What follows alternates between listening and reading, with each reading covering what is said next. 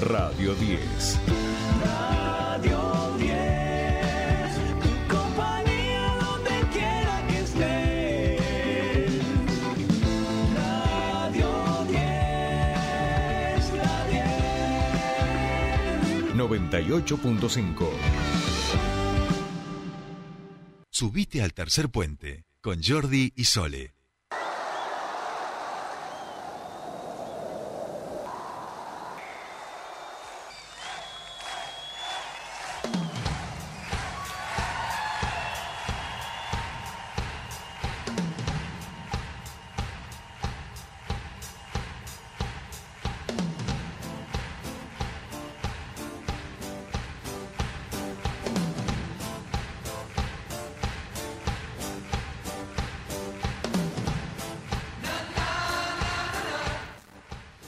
Bien, seguimos aquí en Tercer Puente. La verdad que la cantidad de bandas que le dedicaron temas musicales a Diego Armando Maradona y que finalmente, seguramente, eh, Opus sea la banda que más lucra con Diego Armando Maradona y ni siquiera le dedicó el tema, ¿no? O sea, que qué gracia, porque estos tipos deben cobrar unas regalías. Para mí siguen viviendo, digamos, de las regalías que le proporciona la difusión de esta canción.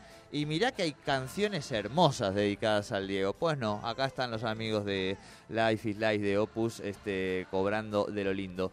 Quienes cobraron de lo lindo ayer, parece, son nuestros escritores maradonianos que nos visitan en la región. Desde el día viernes están realizando distintas charlas. Hoy culminan esta gira con un encuentro en Plotier, con escuelas comunitarias. Estamos hablando de los escritores Juan Estanisi y Julio Ferrer, que están aquí en el piso de la radio y ustedes ahora sí les pueden preguntar todo lo que quieran. ¿Qué se hace? Si les gusta más el fútbol o la pelota, cómo se hace para escribir sobre una figura que... increíble. Bueno, todas estas cosas vamos a charlar con ellos dos. Juan, Julio, muy buenos días, bienvenidos a Tercer Puente. ¿Cómo andan? Julio, acércate, te voy a pedir un poquito así como está Juan, con el micrófono, si puede ser. Eh, así se te va a escuchar bien. Dale, ¿cómo andas? Buen día. Buenos días. Me iba a acercar cuando era el momento. Ah, perdón, perdón, no, no sabía cómo era tu ritual. No te, no te quiero. Un gusto, un gusto estar con ustedes y con sus oyentes. Que tiemblan los micrófonos, por eso él se aleja, Claro. porque él se acerca con esa voz tan seductora Claro. que Claro. tiene y el micrófono Ah, empieza a moverse Ah, ah, solo. ah, ah, bien, Sí. bien, bien, Toma- bien. Lo estás cuidando, control. lo estás cuidando al Tengo micrófono. ese problema en todos los programas que me invitan. Por eso. Claro, claro, claro. Es conocido, digamos. O sea, Claro. cuando grabaste tu sesión con Bizarrap, también el micrófono de Bizarrap. Acabas de dar una primicia porque no se sabía con quién era la sesión con La- Bizarrap. Claro, La exacto. La nueva sesión 50 con Bizarrap la tenemos aquí delante, es con Julio Ferrer. Este, pronto lo escucharán ustedes cantando en todas las plataformas de streaming. Eh, Julio, la segunda vez que te Sí. tenemos aquí en el programa, recuerdo la vez pasada el cumpleaños eh, de Diego Armando Maradona, el primer cumpleaños después de eh, su paso a la inmortalidad física, vamos a decir, porque la cultural ya era inmortal, ¿no? Eh, con un espectáculo muy interesante, recuerdo, con, con la cantante Debra, con el escritor Germán Gorosito, y esta vez visitando la región con Juan Estanisi, eh, re- recibiéndolos eh, aquí un humilde servidor. Bueno, contanos un poquito qué tal estos días, este paseo, cómo encontrás Neuquén, el Alto Valle. Bueno, sí, es el- la segunda vez que vengo en actividades eh, de alguna manera homenajeando la, la vida deportiva y política de, de Diego Armando Maradona. Linda experiencia como la que decías vos, Jordi, lo que fue el espectáculo eh, del año pasado, que fue para el cumpleaños, el primer cumpleaños que Diego ya no estaba acá físicamente con nosotros, así que, pero eh, estas actividades que hemos hecho ahí con Juancito Stanisi, con vos, fueron muy, muy gratificantes. Eh, el sábado fue una actividad muy, muy linda en el bar Las Diez Almas. Compartimos muchas impresiones, cada uno con su manera de ver a Diego, cada una de su manera eh, viendo y, y destacando el fenómeno político, cultural, deportivo que era Diego Armando Maradona, cada una de nuestras miradas, pero siempre con un respeto y una admiración sincera a esa figura mítica que sigue siendo y seguirá siéndolo Diego Armando Maradona. Claro, tal cual, tal cual. Ahí decías una cosa importante, siempre con respeto, que eso creo que es algo que, que se trasluce cuando se habla de la figura de Diego. Y Juan, para vos, eh, primera vez presentando libros aquí en, en Neuquén, contanos también, aprovechamos, con Julio ya hemos hablado, eh, Juan lleva adelante, dirige un proyecto muy, muy interesante a nivel literario, deportivo, cultural, que es Lástima a Nadie Maestro. De allí emergen estas crónicas maradonianas, este es el primer libro, y después eh, Junio, Fuegos de Junio, eh, que ahí hay un poquito de todo y, escriben un poquito todos, ¿no? Sí, en los dos casos, eh, al ser un proyecto colectivo de eh, cinco personas, seis, porque normalmente sumamos a algún escritor eh, invitado, que suele ser Seba Cittadini, nuestro querido Sí. amigo uruguayo, eh, se, se vuelve se vuelve una mezcla que está muy buena, tan- los dos libros, tanto Crónicas Maradonianas como Fuegos de Junio, por la cruza que hay entre crónicas, perfiles, un poco de ficción. Ya en Fuegos de Junio hay eh, directamente ficción eh, propiamente dicha, digamos. Y también está Diego en, el- en este segundo libro, porque Fuegos de Junio es todo sobre, al- gira todo alrededor del 24 de junio, y descubrimos de, de alguna manera que eh, su último partido en las elecciones eh, como futbolista es con Nigeria el 25 de junio. Claro. Entonces a mí eh, en ese texto se me ocurre hacer un, un cuento pensando la última siesta de Diego antes de eh, el día previo, digamos, antes de jugar al día siguiente con Nigeria y nada, ahí estuvo divertido por cruzarlo un poco con eh, con alguna cosa de literatura ahí de fantasmas que se le van apareciendo a la tarde y le van le van haciendo recordar diferentes cuestiones de, de su vida pero algo de lo que venimos hablando en estos días, eh, esto de no solamente de poder recordar, eh, no en toda su dimensión, porque es bastante complejo, pero Claro. sí eh, tratar de acercarnos a su figura desde, como decía Julio recién, desde un aspecto político, desde un aspecto histórico, contextual, cultural, también está bueno poder hacer jugar a Diego en el plano de la ficción. Eh, me parece que eso es algo muy interesante, tanto por lo que puede dar como resultado en sí un texto, como también por lo divertido que es hacerlo hablar. Eh, Claro. uno tra- tratar de ponerse en la piel y tratar de tomar el lenguaje y la forma de expresarse y hacerlo hablar y decir las cosas que obviamente, eh, como decía recién Julio, acá la frase que tiene tatuada en su brazo derecho, siempre con respeto, Claro. eh, pero, pero siempre tratando de, de- de buscarle una nueva dimensión a través de la ficción. Bien, bien, bien. Estamos con Julio Ferrer y Juan Stanisi que nos están contando, escritores maradonianos, un poco su mirada este, y sus libros en relación a, este tema. Y preguntarles, eh, Julio, bueno, vos tenés dos títulos eh, con más de 80 entrevistas sobre Maradona, con prólogo del profe este, Signorini, con el aporte de, de- de periodistas fundamentales de nuestro periodismo deportivo, este, con familiares, con gente que, que lo conoció. Y me imagino que igualmente un libro sobre Diego sigue generando cosas más allá de la literatura, ¿no? Un personaje tan querido, tan popular, eh, me imagino que, te van pasando cosas con, con este libro, ¿no? Sí, sí, sí. La verdad fueron dos. Eh, el segundo título que es Maradona, Fútbol y Política, que lleva el prólogo de Guillermo Blanco, una de las grandes plumas de la revista El Gráfico y otros grandes medios nacionales e internacionales, quien fuera también eh, jefe de prensa de Diego durante la etapa de Barcelona y parte del Napoli. Eh, sí, son casi, en total con los dos libros son 140 Con do- 140 entre las dos 140, que bueno, ahí están los grandes deportistas que fueron parte de la vida de Diego, desde Canigia, el Negro Enrique, Palermo, Macherano, el Pato Filiol, etcétera. Grandes periodistas como el Negro Dolina, Al- Aleapo, eh, Cherkis entre otros, y figuras de la política como Evo Morales, Cristina Fernández, de Kirchner. Así que siempre despierta eh, despierta emoción la construcción de- de un personaje de estas características por un montón de cosas. Primero, emocionalmente y espiritualmente, al propio autor cuando va construyendo una obra sobre Claro. un personaje que lo atravesó eh, en toda su vida. Yo tengo recién cumplidos los 46, que es la primera vez que cumple un cumpleaños fuera de mi ciudad natal, la ciudad Mirá. de La Plata, la de las Diagonales, que fue un momento muy lindo que hemos pasado el domingo 13 de noviembre. Así que, nada, siempre es un gusto escribir y también tomar una posición política para dejar una obra donde quede escrito parte de la dimensión de ese personaje, que espero haber estado a la altura de las circunstancias. Claro, porque en, eh, y, acá, sin, sin spoilear, por supuesto, tu, tus libros, pero eh, un poco la, idea de, este último libro es poder eh, ver todas las dimensiones de, de este de, Diego y darlo a conocer también en, en- no solo en lo deportivo, por ahí lo que conocíamos únic- únicamente no como un contestatario ante cualquier eh, injusticia que él eh, o, o- o desacuerdo que él tenía con, con ciertas gestiones políticas, sino en todas sus en todas sus facetas, ¿no?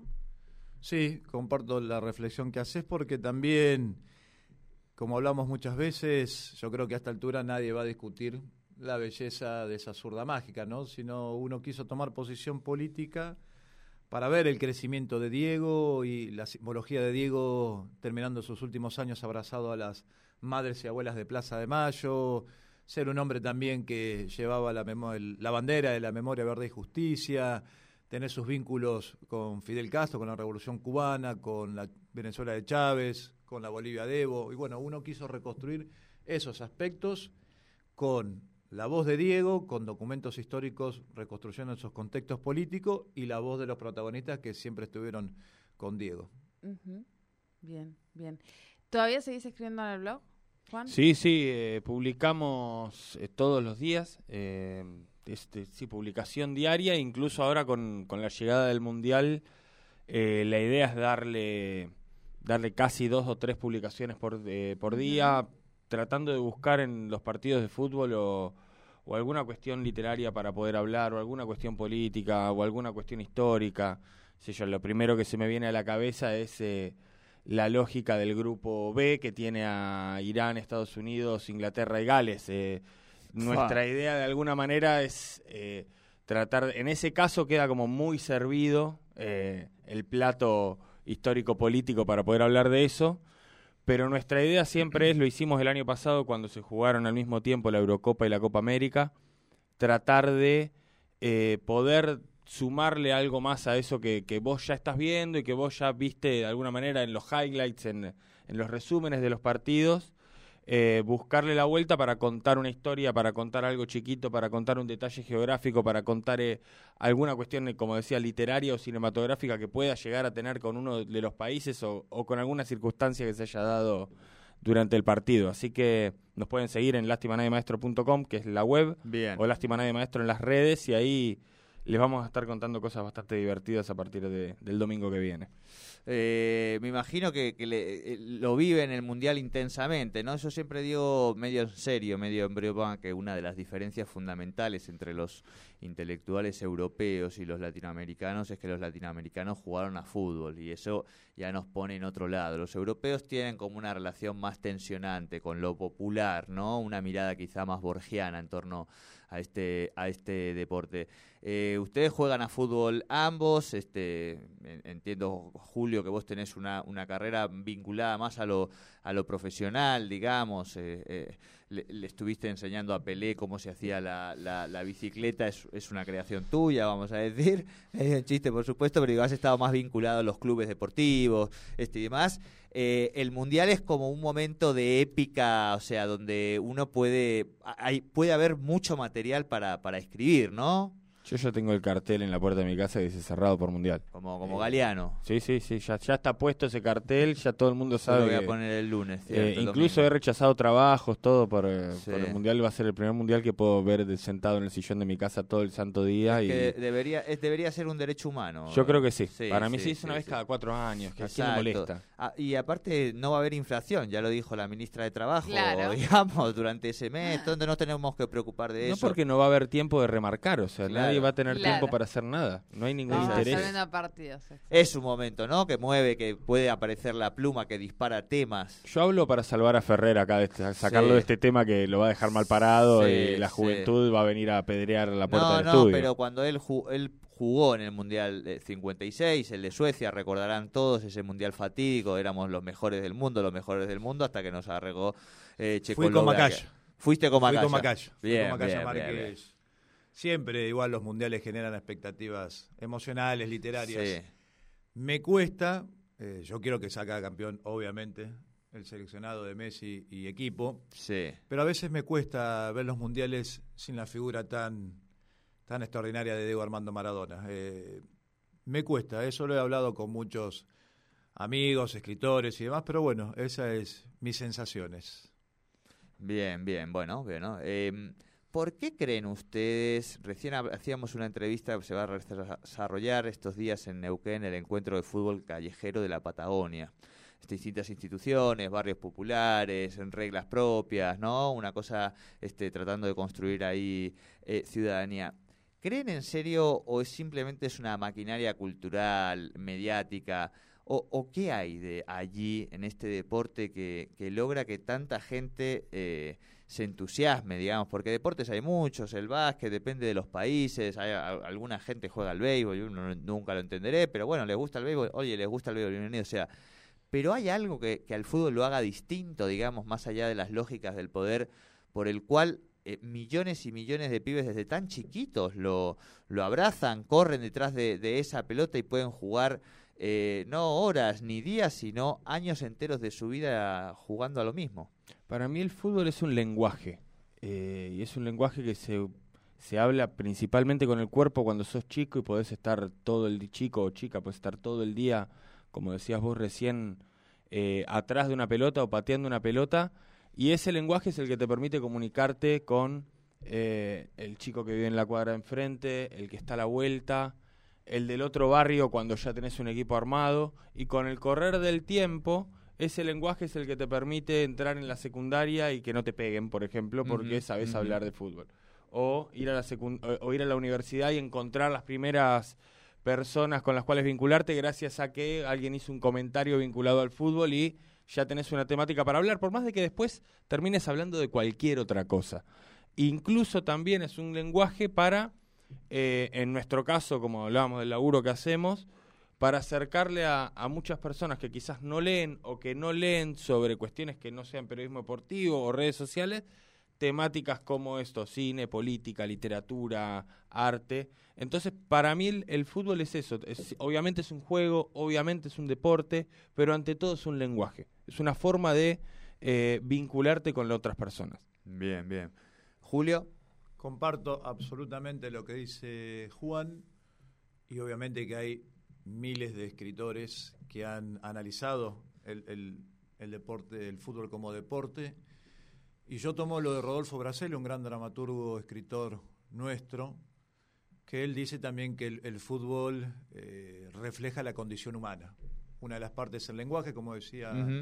Juan, como ayuda también al desarrollo de la personalidad de cada uno. Y además vas conociendo dentro de lo que es el ámbito futbolístico, es no solamente estar en una cancha de fútbol, cuando haces vestuario, cuando uno se baña en el vestuario, las risas, las discusiones, eh, ahí también se puede ver y se refleja cómo va creciendo el ser humano, el egoísta, el- el buen pibe, eh, la buena piba. eh, así que también no solamente el lenguaje, sino también lo que, lo que genera la condición humana para ir viendo cómo es el ser humano en sí.